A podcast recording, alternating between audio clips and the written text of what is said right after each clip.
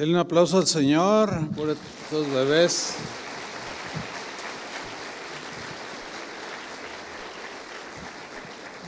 Buenos días a todos, buenas tardes, ¿ya? Feliz año. ¿Cómo están? ¿Bien? Bueno, que los propósitos que usted se ha propuesto lograr, que los logre en el nombre del Señor. ¿Cuántos dicen amén? bueno, yo quiero hablarle precisamente de los propósitos de Dios. De eso quiero hablarles en esta tarde. Miren, cuando inicia un año nuevo, como es la situación ahora, muchísima gente realiza el tradicional ritual de mis propósitos de año nuevo, ¿verdad? Eh, seguramente muchos de nosotros lo hicimos, no lo sé, pero ¿qué es un propósito? La Real Academia Española dice que un propósito es una determinación firme de alcanzar algún objetivo, alguna meta. Y al hacer un propósito, adquirimos el compromiso de esforzarnos para lograr alcanzar ese objetivo o esa meta. Ahora, hay distintos propósitos que las personas podemos hacer. Pero hay algunos propósitos, escuche, que son propósitos oscuros. No son buenos propósitos, aunque para algunos crean que son buenos propósitos. Son propósitos oscuros porque tienen su origen en el egoísmo, o tienen su origen en la codicia, o en el orgullo.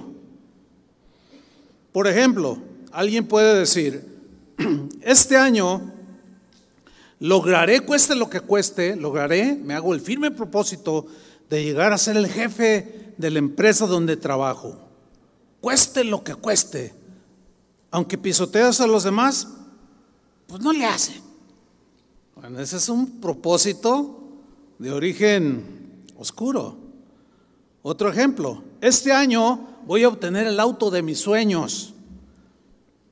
Oye, pero con lo que ganas, pues se me hace que para tus aspiraciones como que no te alcanza. Bueno, aunque tenga que desfalcar a la empresa, o aunque tenga que eh, mentirle a la gente cuando vendo mis productos, o cueste lo que cueste. Bueno, esos son propósitos oscuros, ¿no? Pero también hay buenos propósitos y espero que usted haya hecho buenos propósitos. El origen de otros propósitos puede ser un origen limpio, sano, legítimo, como por ejemplo proponerse, ahora sí, ponerse a dieta. Ese es un buen propósito, ¿no? Otros dicen, no, ahora sí tengo que hacer ejercicio, el doctor me recetó hacer ejercicio y me hago el firme propósito. ese es un buen propósito. Otros dicen, ahora sí me hago el firme propósito de, de dejar estos malos hábitos y hace su lista. Algunos dicen, yo me hago el propósito este año de, ya no trabajar más de la cuenta, trabajaré lo que tenga que trabajar para dedicarle más tiempo a mi familia, a mi esposa, a mis hijos, porque trabajos hay muchos, pero familia nada más hay una. Entonces, estos eh, propósitos son buenos, son loables, son legítimos y algunos hasta necesarios, ¿verdad? Ahora, si tus propósitos tienen origen oscuro, ojalá y nunca los logres. Porque te pueden destruir. Pero si tus propósitos son legítimos, son lícitos, son agradables a Dios, que el Señor te dé gracia para que los alcances. Que te dé fuerza, que te esfuerce el Señor, que te dé las fuerzas y, que tú vueles como las águilas, Dios te va a ayudar a cumplir los buenos propósitos que tú tengas para este año. Pero esfuérzate por no ser de aquellos que se quedan a la mitad del camino. Porque muchos inician el año, eh, tienen firmes propósitos, pero ya en febrero se les olvidó todo. y luego esperan hasta fin de año del 2023 para volver a hacer sus buenos propósitos. toda la vida se la pasan así, a la mitad. Pronto abandonan los propósitos que hicieron al inicio del año. A este tipo de personas la Biblia los llama gente de doble ánimo. En Santiago 1.8 dice que el hombre de doble ánimo es inconstante en todos sus caminos, toda su vida, en todas las áreas de su vida. Una persona que inicia algo y no lo termina es inconstante, es indecisa, es inestable. En el caso de nosotros, si tenemos esas deficiencias, necesitamos desarrollar un carácter firme, un carácter decidido, estable, con convicciones, responsable. Y precisamente hablando de carácter, para el buen desarrollo del mismo, es muy importante que consideremos y tomemos en cuenta, ¿qué creen? Los propósitos de Dios. Los propósitos que Dios tiene para cada uno de nosotros. Yo quiero enfocarme en los propósitos que Dios tiene para nosotros. Porque los propósitos nuestros aunque sean legítimos, son pasajeros, son temporales, son terrenales. Sin embargo, los propósitos de Dios son los deseos de Dios para cada uno de nosotros. Esas son las metas que Dios quiere que alcancemos, sus propósitos. Y sus propósitos son mejores que los nuestros. ¿Cuántos dicen amén? Sin duda. Los propósitos de Dios son más elevados que los nuestros. Los nuestros nada más son temporales y terrenales. Los de Dios trascienden lo terrenal. Los propósitos de Dios trascienden hacia la eternidad. Por ejemplo, mire, yo tenía, cuando era un joven, yo tenía el firme propósito de ser un ingeniero agrónomo. Me encanta el campo. Y me le pegué duro al estudio, pero conocí al Señor. Y él tenía otro propósito para mí. No logré ser ingeniero porque Dios me llamó para ser uno de sus pastores que cuidaran, que dirigieran y enseñaran a una porción de su pueblo, que son ustedes. Entonces, yo tenía un propósito terrenal bueno, legítimo, pero Dios tenía otro para mí. Esto no significa que que va a ser igual que ustedes. No, no, Dios tiene propósitos para cada uno de nosotros. Dios es un Dios de propósitos, no tenemos la menor duda. Toda su creación la hizo con propósitos. A los seres humanos nos hizo con propósitos muy definidos. Fuimos creados, entre otros de sus propósitos, para alabanza de su gloria, para que tú fueses la alabanza de Dios en esta tierra. Eh, otro de los propósitos por los cuales Dios nos creó es para tener comunión con Él. Toda su creación la hizo con el propósito de que nosotros la disfrutáramos.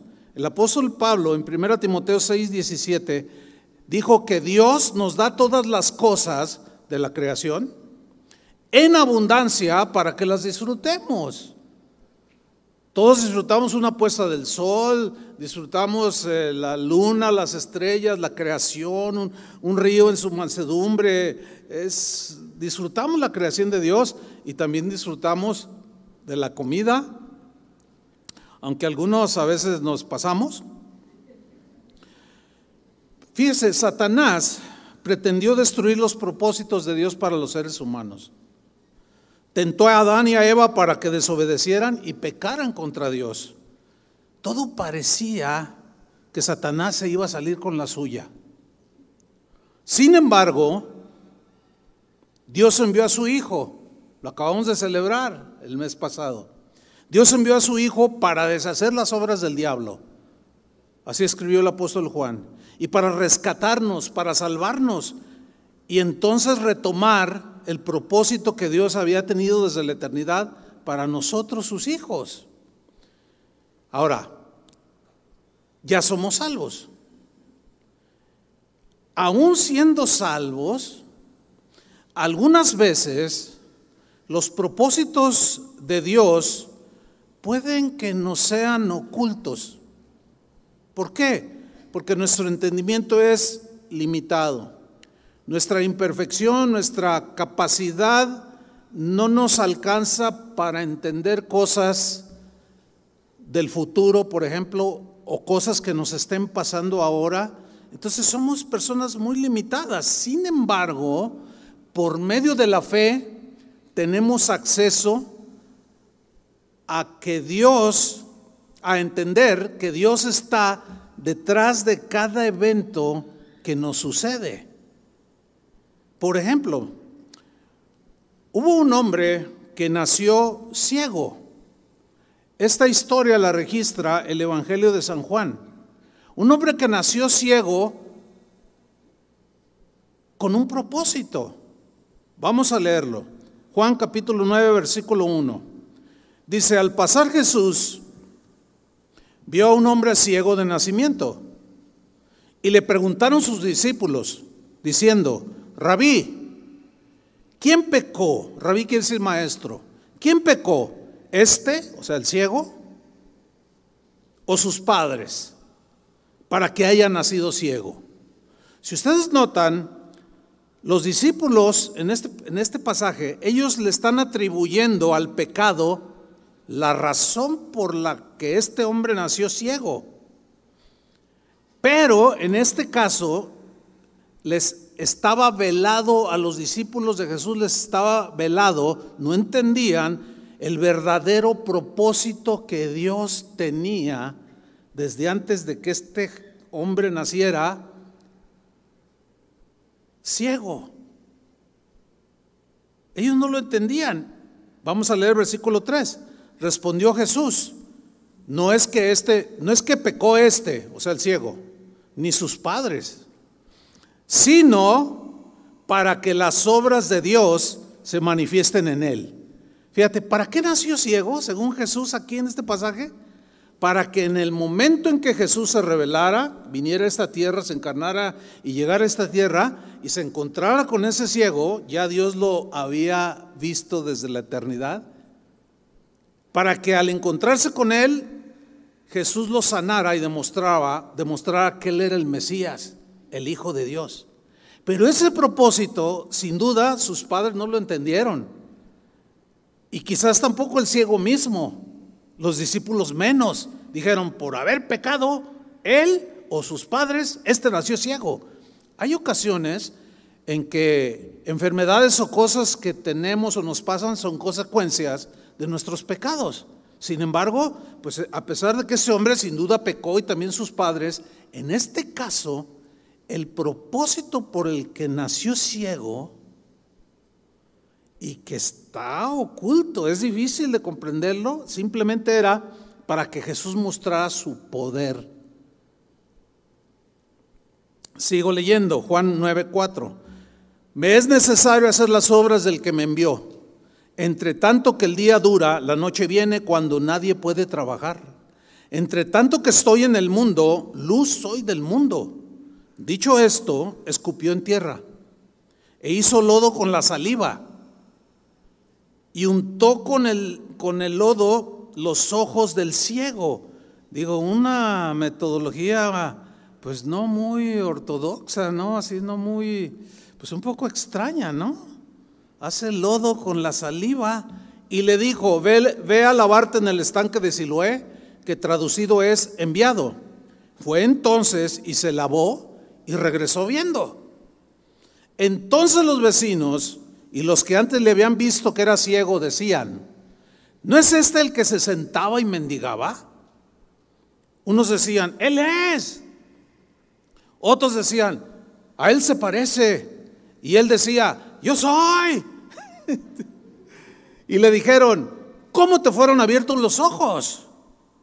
Respondió Él y dijo, aquel hombre que se llama Jesús hizo lodo, me untó los ojos y me dijo, ve al Siloé y lávate. Y fui y me lavé y recibí la vista. Ahora, dentro de este propósito que Dios tenía, hay un elemento que nosotros ponemos nuestra parte. Dios quiere bendecirnos. ¿Cuántos dicen amén? Pero aquí vemos que este hombre obedeció. obedeció.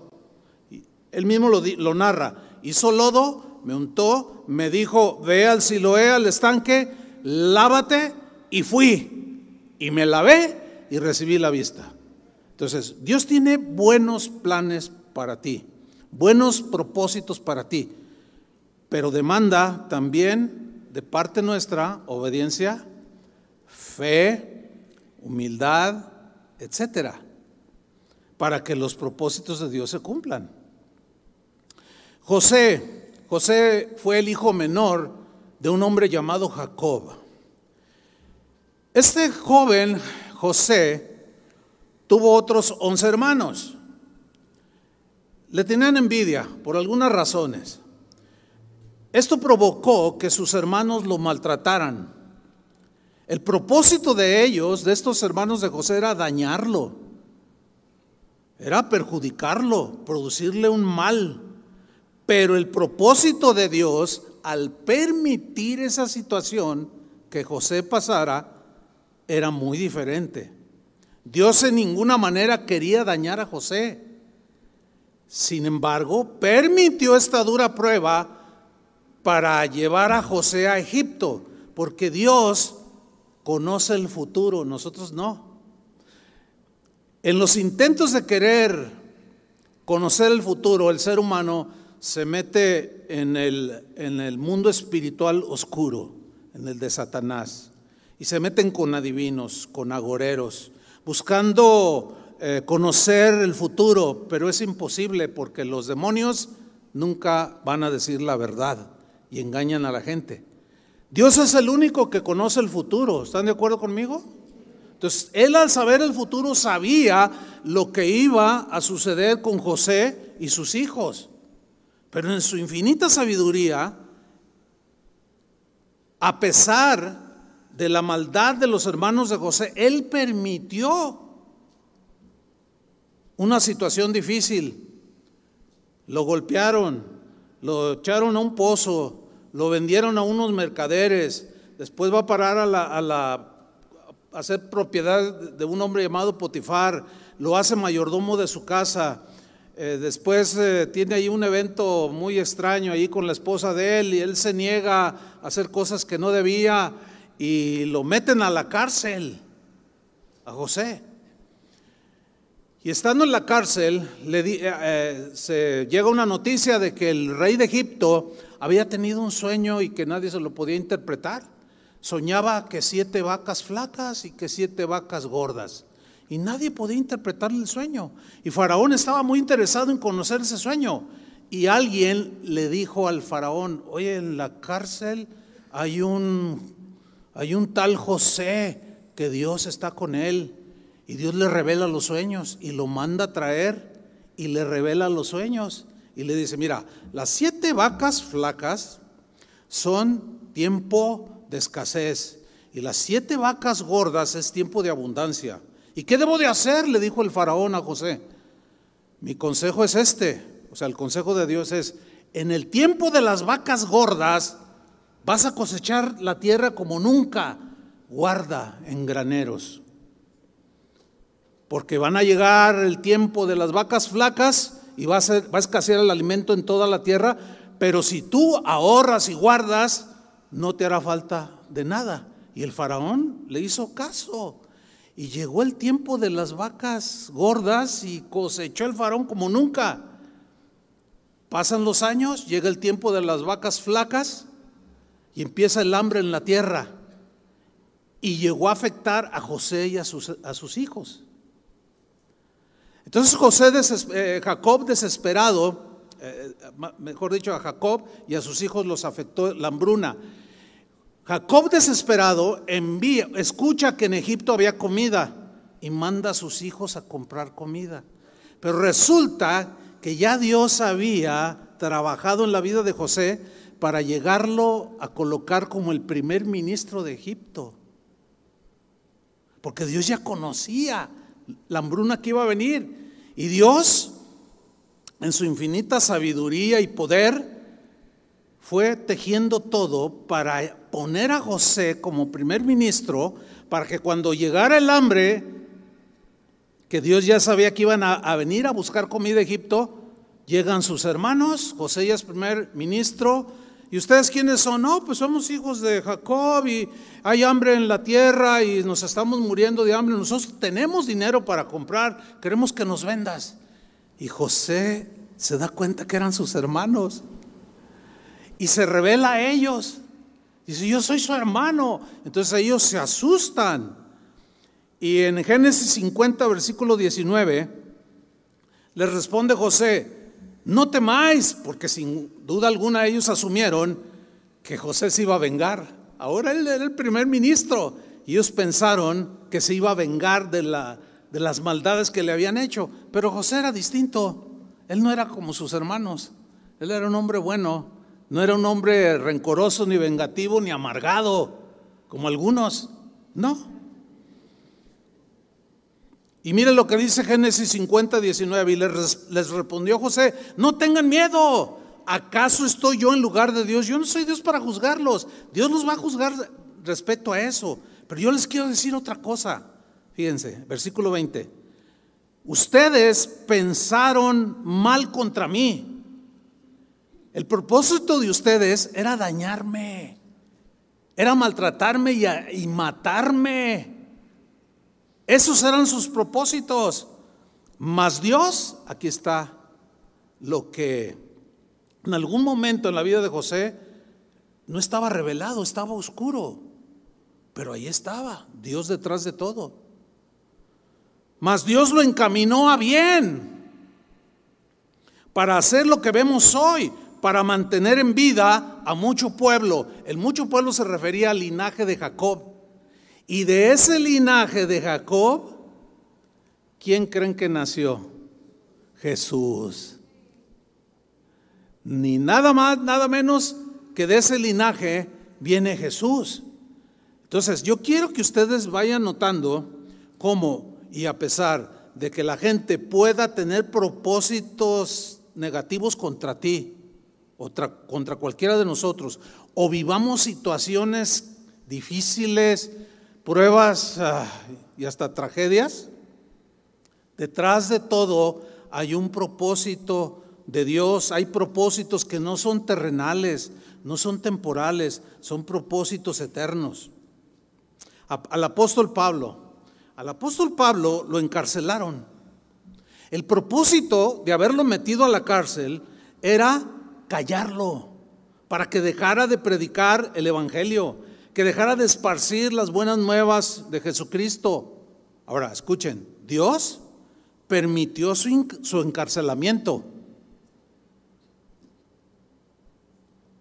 Por lo menos con dos propósitos que yo alcanzo a ver. Tal vez haya más, pero vamos a verlos. Dios permitió su encarcelamiento con dos propósitos. Número uno, para esparcir el Evangelio. A ver, a ver, a ver, ¿cómo? ¿Cómo? ¿Me permitió que lo metieran en la cárcel para que el Evangelio se difundiera más? Sí, así como lo oye. Es algo paradójico, pero vamos a leerlo mejor. Filipenses 1, versículo 12. Voy a leerlo en la versión al día. Dice Pablo, hermanos, hermanos, quiero que sepáis, quiero que sepan que no, que, que, entiendan esto, que traten de comprenderlo lo mejor que puedan. Quiero que sepan, hermanos, que en realidad lo que me ha pasado, y yo subrayo esa frase, lo que me ha pasado, ¿qué le había pasado? Estaba en la cárcel. Lo quisieron callar y lo metieron a la cárcel, lo entambaron, como decimos acá. Quiero decir en realidad lo que me ha pasado ha contribuido, aquí está la paradoja, ha contribuido al avance del Evangelio. Ah, caray, ¿cómo está eso? Pues sí, los malos tenían propósito de callarlo. Dios permitió eso y a pesar de esa maldad, Él tiene propósitos más altos y usó esa circunstancia para que el Evangelio corriera más. ¿Lo puede entender? Pues entienda hasta donde pueda. Versículo 13. Es más, dice San Pablo, es más, se ha, se ha hecho evidente a toda la guardia del palacio, o sea, el Evangelio. O sea, evangelizó hasta los guardias. los carceleros. Y a todos los demás que estoy encadenado por causa de Cristo. Y fíjate el versículo 14, gracias a mis prisiones, a ver quién da gracias por estar en, en la cárcel. ¿Conoce a alguien que dé gracias por estar en la cárcel? Es muy difícil que alguien que esté en la cárcel dé gracias. Y menos si es de, de, forma injusta que esté en la cárcel. Pablo estaba de una manera injusta en la cárcel. Sin embargo, tenía un entendimiento que es el que tenemos que desarrollar nosotros, conociendo a Dios. Y él dijo, gracias a mis prisiones, ahora más que nunca la mayoría de los hermanos, note, no todos, porque no todos entendían esto.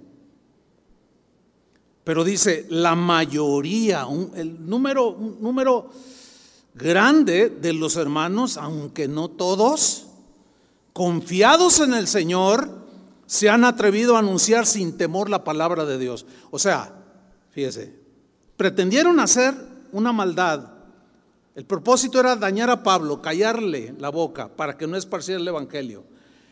Pero Dios tenía otros propósitos al permitirlo. Que, que los demás hermanos, la mayoría, no todos, y suele suceder lo mismo. Ojalá y todos los que estemos aquí entendamos esto, pero es probable que no todos lo entiendan y sigan con esa actitud de, de, de falta de fe, de duda, eh, de doble ánimo, inestables y quejándose, en fin. Dice, estos hermanos, la mayoría, se han atrevido a anunciar sin temor la palabra de Dios. Es decir, metieron a la cárcel a un evangelista y se reprodujeron cientos de evangelistas. Ahora fíjense, todo sucedió a pesar de lo que le estaba sucediendo a Pablo. ¿Por qué? Porque los propósitos de Dios son más altos, son mayores, son eternos, son mejores. Dios, el, segundo propósito que yo veo es que Dios permitió el encarcelamiento de Pablo con el propósito de aislarlo ahí en una prisión. ¿Para qué? Escuche bien, fue en la cárcel donde Pablo escribió cuatro de sus trece cartas que él escribió. Estas trece cartas son casi la mitad del Nuevo Testamento, pero estas cuatro cartas se les conoce como las cartas carcelarias o que fueron escritas por el apóstol Pablo en la cárcel. Cuando un escritor, los que, los que son escritores, quieren escribir un, un libro de algún tema, se aíslan. Se van a, lugares donde pueden estar solos sin que nadie les, les interrumpa. Entonces el Señor utilizó los propósitos perversos o a pesar de esos propósitos de encarcelar a Pablo, él en su propósito eterno y más sabio, lo permitió para que en la cárcel, sin que nadie le interrumpiera, escribiera cuatro de las epístolas que son fundamentales en el Nuevo Testamento. La carta a los Efesios, la carta a los Filipenses, la carta a los Colosenses y Filemón. Eso, hermanos, ¿Lo pueden entender? Solo por la fe.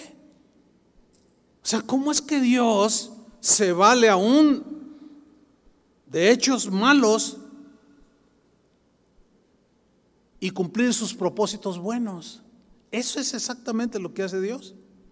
Ahora, teniendo un Dios como este que yo les estoy mostrando, debe producir en nosotros una seguridad, debe producir en nosotros paz en el corazón. ¿Por qué? Porque al saber cómo es que Dios obra, todo suceso que esté viviendo en este momento o en el futuro está bajo el control y el dominio de Dios. Y sus propósitos son eternos. O sea que sí o sí Dios lo va a encaminar para bien, como dijo José a sus hermanos. Hubo un propósito en la muerte de Jesús. Este es otro ejemplo. Los religiosos y las autoridades de Jerusalén tenían el malvado propósito de deshacerse de Jesús. No les caía bien Jesús, porque su mensaje los desafiaba, su mensaje los desnudaba. Y, y se armaron del propósito y el pensamiento de deshacerse de Jesús. Y lo maltrataron y terminaron asesinándolo. Pero de manera misteriosa, estas son las palabras que yo pude encontrar, quizás hay otras, de manera misteriosa, Dios tenía un propósito oculto al permitir la muerte de su hijo a manos de hombres perversos. Precisamente en la carta que Pablo escribió a los colosenses nos dice esto, Colosenses 1, versículo 20. Voy a leerle la versión al día. Dice Pablo, y por medio de Cristo, por medio de Cristo, reconciliar consigo todas las cosas, tanto las que están en la tierra como las que están en el cielo, haciendo la paz mediante la sangre que derramó en la cruz. ¿Cuál es el propósito de los enemigos de Jesús? Matarlo y deshacerse de él. Pero como los propósitos de Dios son más grandes, más altos y perfectos, Dios usó eso para que por medio de esa muerte, esa sangre derramara, derramada nos limpiara de nuestros pecados y nos reconciliara con Dios. Eso merece un aplauso para Dios. Amén. Sigue diciendo Pablo, en otro tiempo vosotros, por vuestra actitud y vuestras malas acciones, estabais alejados de Dios. Y eran sus enemigos. Éramos enemigos de Dios. Pero ahora Dios, fíjate, ahí está. Pero ahora Dios, a fin de presentaros santos, intachables e irreprochables delante de Él, os ha reconciliado en el cuerpo mortal de Cristo mediante su muerte Wow. Esto a mí no deja de sorprenderme. Conozco esto, pero cada vez que lo leo siempre me, me impacta. ¿Por qué? Porque la pasión y la muerte de Jesús es la mayor injusticia de la historia. Sin embargo, Dios sacó el mayor de los bienes, nuestra redención. Dele otro aplauso al Señor. Gracias, Señor. Ese es el Dios al que servimos, hermanos. Es sorprendente que Dios pueda sacar algo bueno a pesar de las acciones malvadas de los hombres. ¿Cómo se explica esto? Bueno, hay una doctrina que está en la Biblia, una enseñanza sustentada en la Biblia, que los primeros cristianos de los primeros siglos llamaron la providencia de Dios. ¿Cómo la llamaron? La providencia de Dios.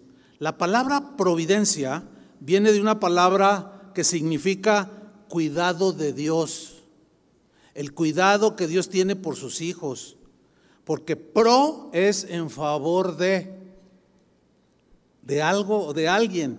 Y Dios siempre está en favor de sus hijos. Por eso los primeros cristianos le llamaron providencia, porque Dios siempre está a favor nuestro, nos cuida, nos provee, muchísimas cosas en síntesis. Habla del cuidado y de la provisión de Dios a sus hijos.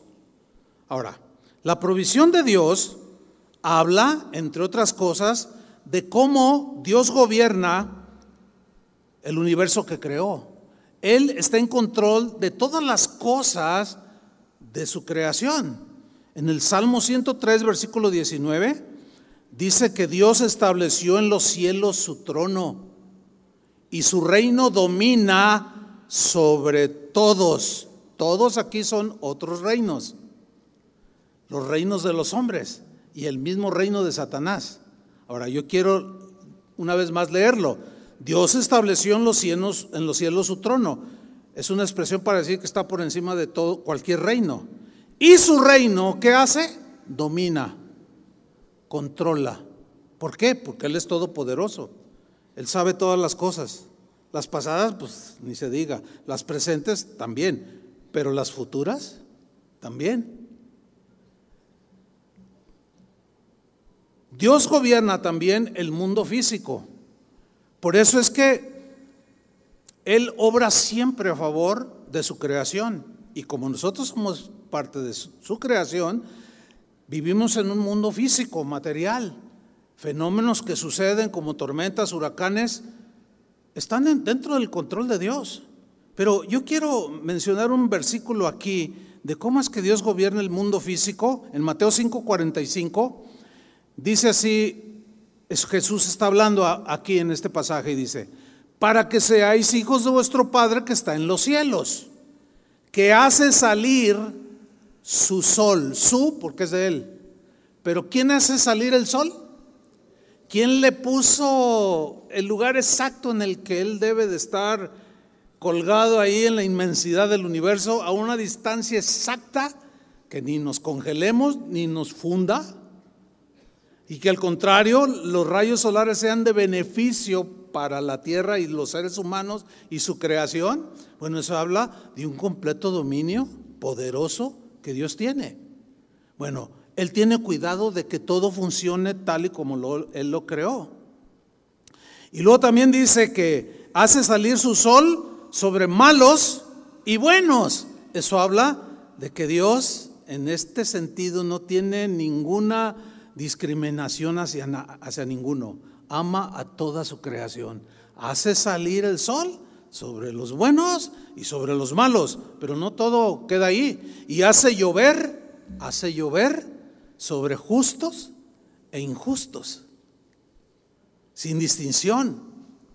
Entonces vemos aquí a Jesús hablando de cómo el Padre tiene ese control. Eh, hay un pasaje en el Evangelio que dice que Jesús iba en la barca con sus discípulos y se levantó una gran tempestad. Los discípulos se llenaron de temor y lo despertaron. Señor, despierta que nos ahogamos. Y el Señor despierta se pone enfrente de la barca, reprende al viento y a las olas y todo se calma. Y ellos se asustan más. ¿Quién es este? Dice que los vientos y las eh, olas le obedecen. Estaban enfrente del creador del universo, del que tiene dominio, control sobre todo lo que sucede en él. Ese es el Dios al que servimos. Dios también controla todos los asuntos que suceden en el mundo, en las distintas naciones, el presidente que sea, sea creyente o no creyente, Dios controla, domina sobre todos ellos. En el Salmo 66, versículo 7, dice así, con su poder de Dios, gobierna eternamente. ¿Cómo gobierna con su poder? Eternamente. O sea, nunca ha perdido el control. Sus ojos vigilan las naciones sus ojos vigilan las naciones. ¿Saben lo que hacen los de las Naciones Unidas? ¿Saben lo que hace cualquier presidente de cualquier país alrededor del mundo? Dice que sus ojos vigilan. ¿Qué vigilan? Que no se levanten contra él los rebeldes. Hay de los rebeldes. Es mejor estar sometidos a Dios. No hace mucho, eh, alguien me, pues fue un pastor, me me preguntaba, pastor, ¿ya se dio cuenta de la agenda globalista en la que el mundo está entrando, eh, los congresos en los países, los presidentes y los, eh, los congresos donde están los senadores, los diputados, legislando a favor de, eh, del aborto, a favor de un montón de cosas que Dios reprueba y rechaza? Este, ¿cómo usted ve esto? ¿Qué podemos hacer para evitarlo? Yo le dije, nada. Ah, caray, ¿cómo nada? No, porque está profetizado. ¿O no? Jesús dijo que por haberse multiplicado la maldad, el amor de muchos se enfriará. ¿Qué podemos hacer contra algo que dijo Jesús que iba a suceder? No podemos hacer nada. Yo no me puedo poner a orar en contra de lo que dijo Jesús que iba a suceder. Jesús y los discípulos hablaron de un tal anticristo que un día llegará y se revelará a este mundo. Y no falta el cristiano que dice, hay que orar para que nunca aparezca. No, sería ponernos en contra de aquello que, que Jesús aseguró que iba a suceder. Pero entonces, ¿qué vamos a hacer? Hermanos, no podemos agarrar pancartas, irnos por toda la, la avenida Colón, este, no al aborto, no al esto, no al otro, porque el diablo se los comerá, no al no, no, porque eh, a todos ellos, los que no creen en Dios, les importa un cacahuate. Oiga, pero están legislando a favor del aborto. ¿Y vas a abortar tú? Pues no. Entonces, ¿en qué nos afecta a nosotros? En nada. Más bien, deberíamos de preocuparnos por saber cómo vivir en medio de esta generación perversa. Que esa es la tarea de nosotros, de enseñarles a ustedes, de capacitarlos, de disipularlos, para que sepan cómo vivir en medio de este mundo que cada vez la maldad lo consume más. Pero no podemos hacer nada contra lo que ya Jesús mismo profetizó que sucedería. Porque Dios gobierna eternamente y sus ojos vigilan. Él no ha perdido el control. Nosotros como tenemos eh, un entendimiento muy limitado, de alcance muy corto, pues vemos como que todo, todo se va a ir eh, por el resumidero, por decirlo de una manera. No, hermano, Ciertamente los rebeldes, dice aquí, que no se levanten contra él los rebeldes, los rebeldes recibirán su recompensa. Pero nosotros tenemos que aprender a vivir en medio de esta maldad, hermanos. ¿Están entendiendo? Por eso yo prefiero hablarles de los propósitos de Dios para nosotros, para ustedes, que de los propósitos terrenales, puramente terrenales. Ay, sí, hermanos, vamos a lograr que hoy sea tu año y tengas la casa que tú anhelas. Y tú, sí, sí, Señor, yo, sí, Padre, sí. Y si no la tienes, ¿qué? Hay, hay cristianos que, que razonan así. Dicen, ay, yo no tengo ni dónde caerme muerto. Dicen. A ver, a ver, a ver, vamos a analizar eso. No tengo ni dónde caerme muerto. Eso, eh, ustedes entienden que eso significa no tengo nada en este mundo. Ok, ¿qué prefieres? ¿Una gran mansión? ahí en Puerta de Hierro, aquí en Guadalajara, o una morada que Jesús mismo te fue a preparar allá en el cielo. Entonces, tus propósitos, si logras tener una casa, está bien, disfrútala y comparte con los demás. Y si tu negocio prospera y tus propósitos terrenales se cumplen, pues dale gracias a Dios y comparte con los demás. Pero hermanos, eso, eso es pasajero, porque cuando muramos no nos vamos a llevar absolutamente nada. Pero los propósitos de Dios son eternos. En esos yo me enfoco y en esos debe ser nuestro enfoque. En poner la, mira puesta en Jesús, en las cosas de arriba y no las de la tierra, porque las de la tierra son temporales y las que no se ven son eternas. Y eso es donde entran los propósitos de Dios que son eternos. Dios controla absolutamente todo. Por eso el rey David, en el Salmo 4, versículo 8, miren lo que dijo. Salmo 4, 8, dijo, en paz me acostaré y asimismo dormiré. ¿Cuántos se acostaron anoche en paz? ¿Y durmieron? Algunos nomás daban vueltas, preocupándose porque a lo mejor te quedaste sin trabajo. ¿Qué voy a hacer este año? Te voy a decir lo que, lo que José le dijo a sus hermanos, no teman, no, Dios, si te quedaste sin trabajo, ay, Dios no te va a abandonar, confía en Él, Dios lo va a usar todo para bien, tiene propósitos mejores. ¿Por qué no pensar que perdiste el trabajo para que Dios te dé uno mejor? ¿Ven? Todo tiene que ver cómo enfrentamos las situaciones de la vida y si las enfrentamos de cara con un Dios que está detrás de nosotros, cuidándonos providencialmente, pues no teman, hermanos. Confíen, dijo Jesús, yo he vencido. Sigue diciendo David, en paz me acostaré y asimismo dormiré, porque solo tú, Señor, me haces vivir. Fíjate esa palabra, me haces vivir confiado. ¿Cómo vives esta vida? Aunque seas cristiano, ¿vives confiado? David decía, yo vivo confiado, me puedo acostar en paz y despertar en paz. Porque Dios vela mi sueño. Porque Dios está al tanto de todos los eventos habidos y por haber que me suceden en la actualidad y que me van a suceder en el futuro. La providencia de Dios produce paz. La providencia de Dios, el hecho de, que, de saber que Él vela por nosotros, produce confianza en Él porque nos asegura que Dios está al cuidado de nosotros, hermanos. Esa es la providencia de Dios. Ahora, de manera silenciosa, estas son las palabras que yo encontré, ¿eh? de manera silenciosa, invisible, podemos decir también, Dios obra a nuestro favor, siempre, para llevar a cabo sus propósitos, siempre. De manera como silenciosa e invisible. Miren, cuando algo providencial nos sucede,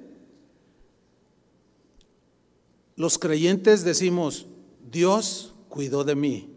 Los no creyentes le llaman, ah, a pesar de esa situación que pasaste, fue una coincidencia lo que te pasó.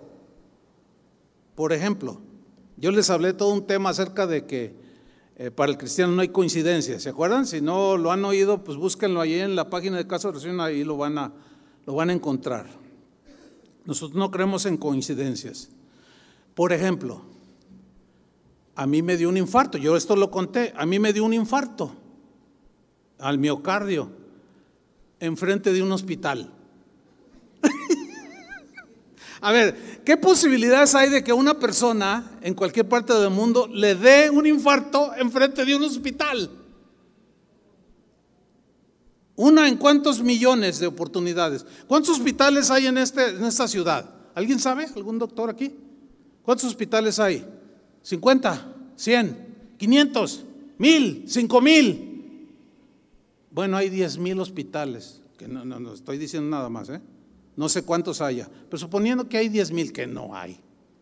Suponiendo que hay 10 mil hospitales, ¿cuántos habitantes tiene esta ciudad? 7 millones. Entonces, eso, eso para mí es la providencia de Dios cuidó de mí. Él sabía que en algún momento me iba a dar eso. Y manejó todo y en su providencia, cuando me llegó, yo volteé así y estaba en un hospital y por mi propio pie entré y salí por mi propio pie. En una hora ya estaba listo. Eso es la providencia de Dios, hermanos. Ahora, gracias a Dios.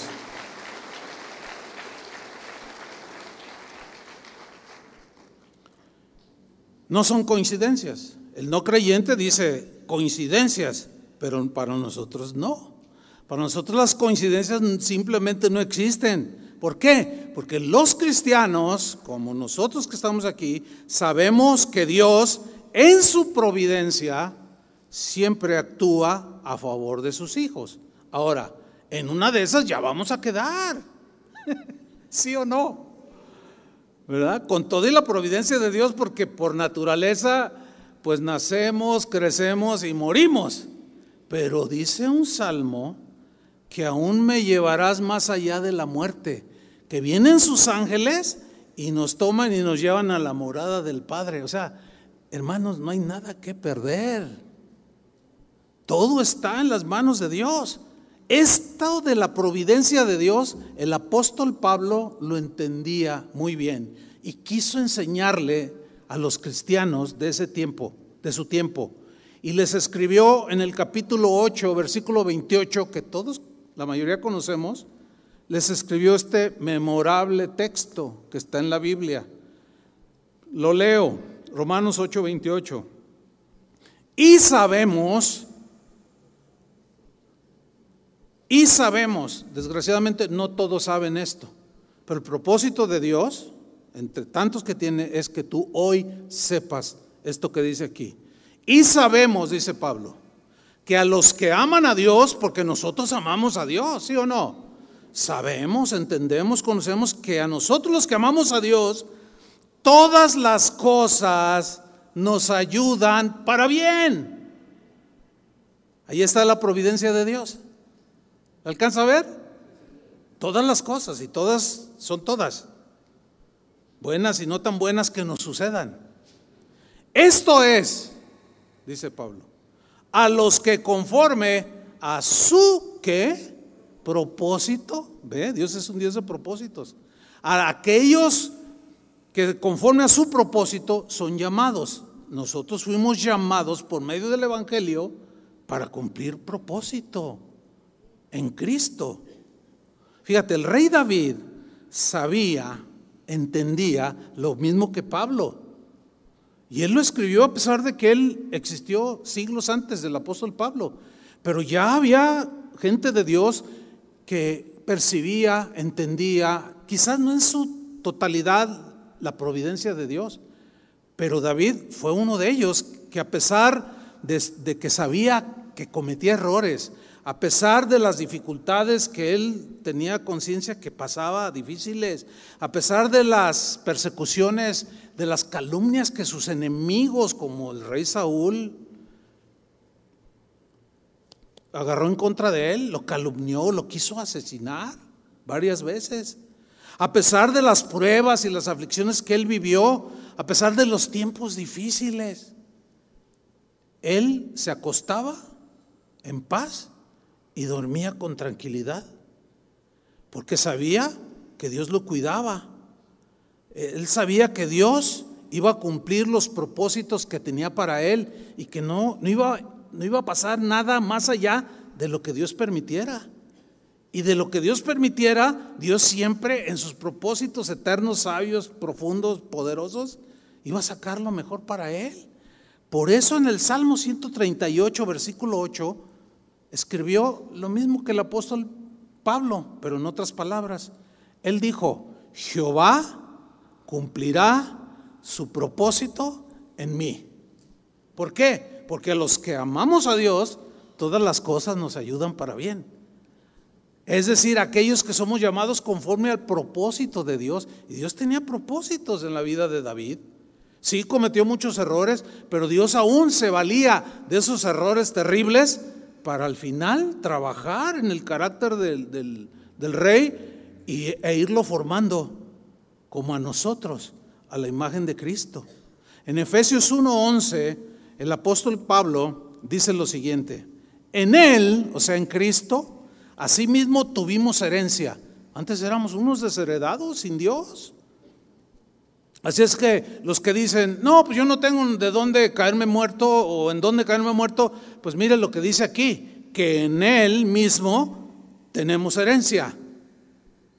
Tenemos herencia, no, no, no vamos a caer ahí nada más. Ahora, esa herencia no es, no es oro, dinero, dólares, pesos mexicanos que ahora están muy valuados, más que muchas monedas del mundo. No, no son, no, son cosas materiales, es una herencia espiritual.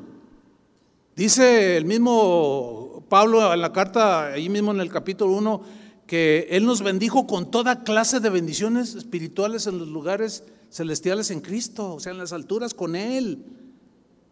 Entonces, sus propósitos su herencia, para que nosotros recibamos la, herencia de Dios que es eterna, Él tiene propósitos eternos y los va a lograr, se van a cumplir. En Él asimismo tuvimos herencia, habiendo sido predestinados conforme al propósito del que hace todas las cosas según el designio de su voluntad. Mira, su propósito, después de que el hombre cayó, su propósito era salvarnos. Lo hizo en Cristo. ¿sí? Y una vez en sus manos, una vez que, ya somos herederos de Él, otro de los propósitos de Dios para nosotros aquí en esta tierra es formar el, el carácter de Cristo en nosotros.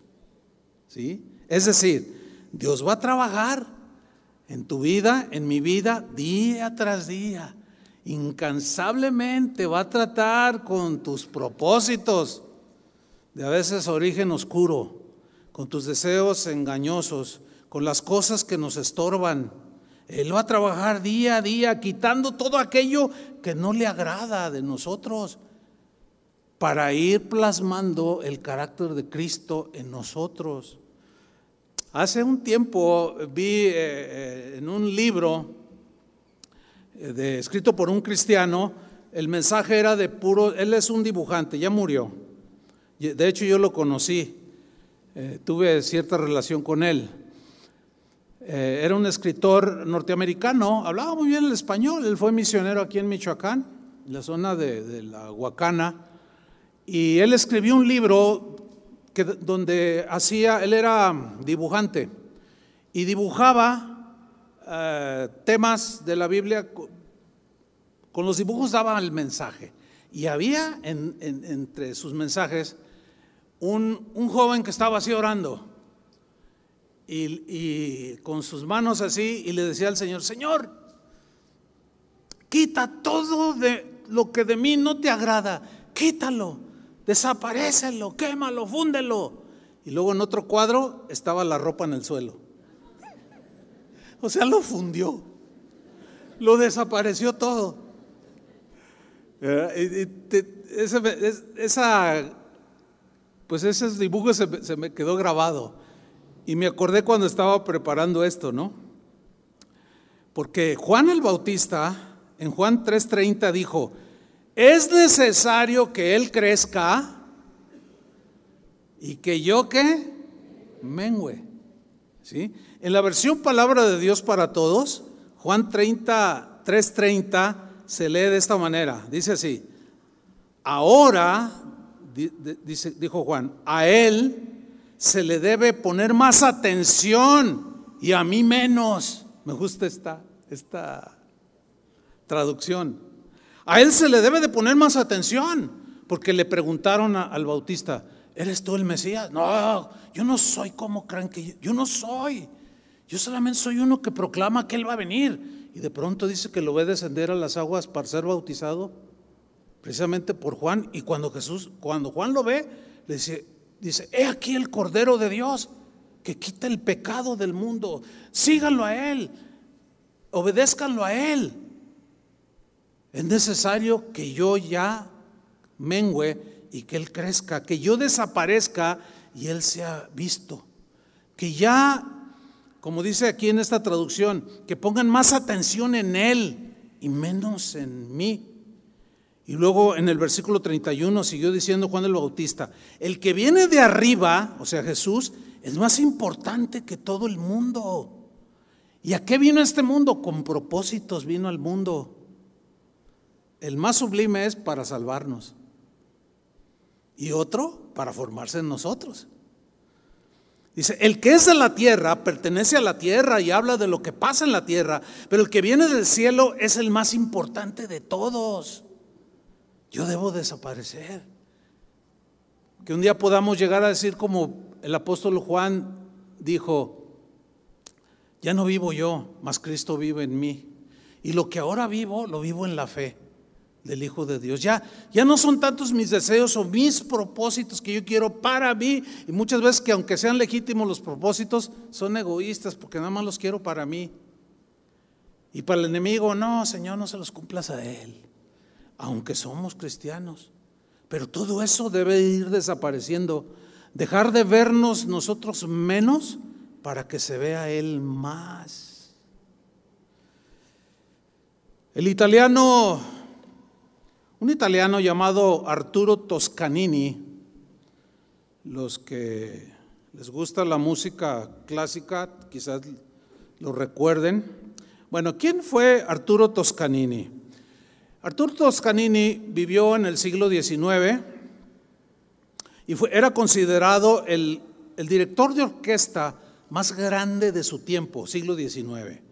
Llega el siglo XX, el siglo pasado, y siguió siendo considerado el más grande, con más talento, con un oído perfecto, que dicen las crónicas que él, cuando ensayaba la orquesta, que infinidad de músicos, diez violines, trompetas, una orquesta sinfónica.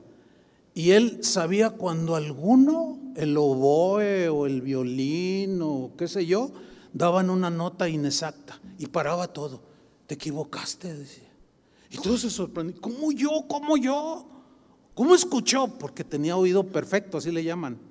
Bueno, este hombre, aún en la actualidad sigue siendo considerado uno de los más grandes músicos, ejecutores, directores de orquesta. Bueno, este hombre, a pesar de su fama, a pesar de su grandeza musical, una vez, dice una crónica, hablando con la orquesta que estaba dirigiendo, eh, iban a tocar una de las sinfonías de Beethoven. Entonces él se dirigió a cada músico de su orquesta y les dijo, damas y caballeros, quiero decirles algo muy importante. Yo, Toscanini, no soy nada. Ustedes tampoco son nada. Beethoven lo es todo. Hagamos que brille Beethoven. Toscanini sabía muy bien que su misión no era atraer la atención de la audiencia hacia él, ni hacia su orquesta. Él lo entendía, en medio de su grandeza era un hombre humilde. No, él no quiso atraer la atención hacia sí mismo ni a su orquesta, sino borrarse él, desaparecer, menguar junto con los demás músicos de su orquesta, para que al final Beethoven se mostrara en toda su grandeza. El propósito de Dios para nosotros, hermanos, es formar el carácter de Cristo. ¿Cuántos dicen amén? Para que sea Cristo el que brille y no nosotros. Nosotros al ceder nuestros derechos a Dios, estamos cediendo a que sus propósitos, que son mayores que los nuestros, se cumplan. Porque muchas veces por salirnos con la nuestra, nos peleamos deseando y anhelando nuestros propósitos terrenales y anulamos los de Dios. Eso es en perjuicio nuestro. Pero si nosotros menguamos, por eso Cristo quiere trabajar en nosotros para impartir su carácter, ¿sí? que era manso y humilde, que no maldecía, en fin, todo lo que es el carácter precioso de nuestro Señor Jesús. Una pregunta les quiero hacer. ¿Quién es el más importante en nuestra vida? ¿Tu papá, tu mamá, tu novia, tu esposo, tu esposa, tus hijos? ¿Quién es el más importante? Cristo. Porque sin Cristo no tendríamos nada. Ahora, Cristo tiene propósitos para mi familia. ¿Verdad? Cristo tiene propósitos para ti como profesionista u obrero o técnico industrial o qué sé yo, la habilidad que Dios te haya dado. Aún en eso Él tiene propósitos, pero más allá de esos propósitos terrenales, tiene propósitos que trascienden la eternidad. Por consiguiente, Cristo es la persona más importante para nosotros. Otra pregunta, ¿cuáles propósitos son entonces más importantes? ¿Los nuestros o los de Dios? Pues los de Dios, los de Dios, sin duda. ¿Qué tenemos que hacer? Caminar en obediencia con Él, en humildad con Dios, porque Él tiene pensamientos de bien y no de mal hacia nosotros. Pero a veces por nuestra falta de entendimiento y rebeldía y por no querer menguar y desaparecer y que Él brille, nos metemos en problemas, hermanos. Pero yo confío en que la obra del Espíritu Santo hará lo que el mismo Pablo escribió, que el mismo que empezó la buena obra en ustedes, la terminará hasta el día de Jesucristo. Mientras, aquí seguimos nosotros, sirviendo al Señor, sabiendo que pase lo que pase, su providencia está con nosotros, su cuidado está con nosotros. Yo quiero terminar esta enseñanza con una, un pasaje en la Biblia que está escrita en el libro de Números. Es, se, le conoce como la bendición que Dios le dijo a Moisés que enseñara a Aarón, eh, que era el sacerdote, a bendecir a su pueblo.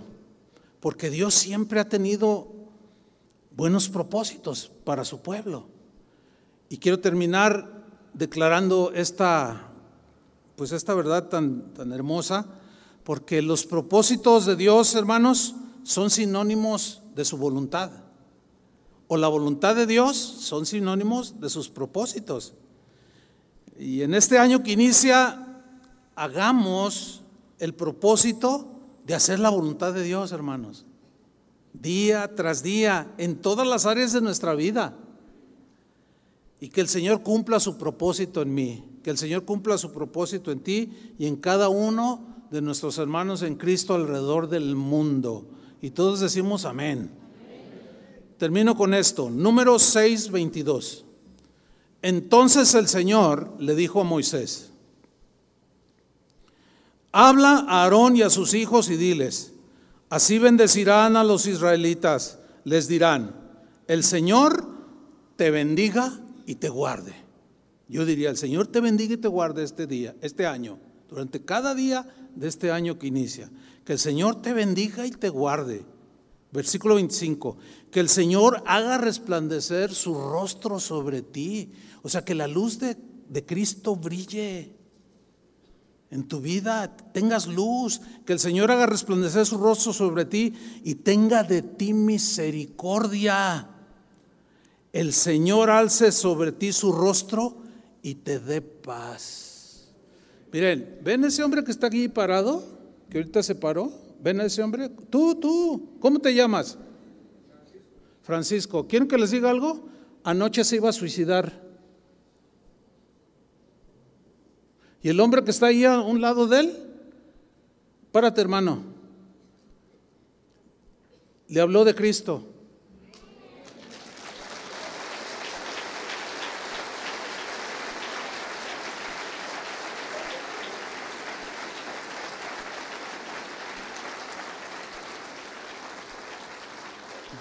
Porque Dios tiene propósitos para el ser humano. Dios no quiere que ninguno perezca, sino que todos se arrepientan. Pero no todos quieren. Pero damos gracias a Dios. Amén. Por la vida de este hombre. Yo le dije al inicio del servicio que se me acercaron y me dice, mire, aquí traigo un nuevo, uno nuevo, lo invité. Anoche se iba a matar. ¿Cómo?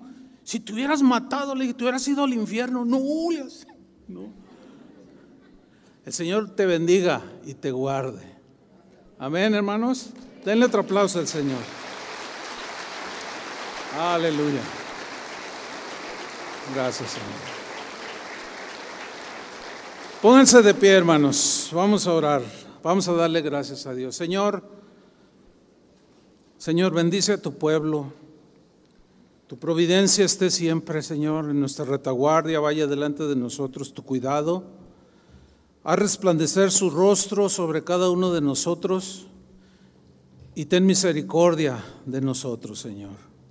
Alza tu rostro sobre cada uno de nosotros y danos paz en medio de este mundo que se cae a pedazos.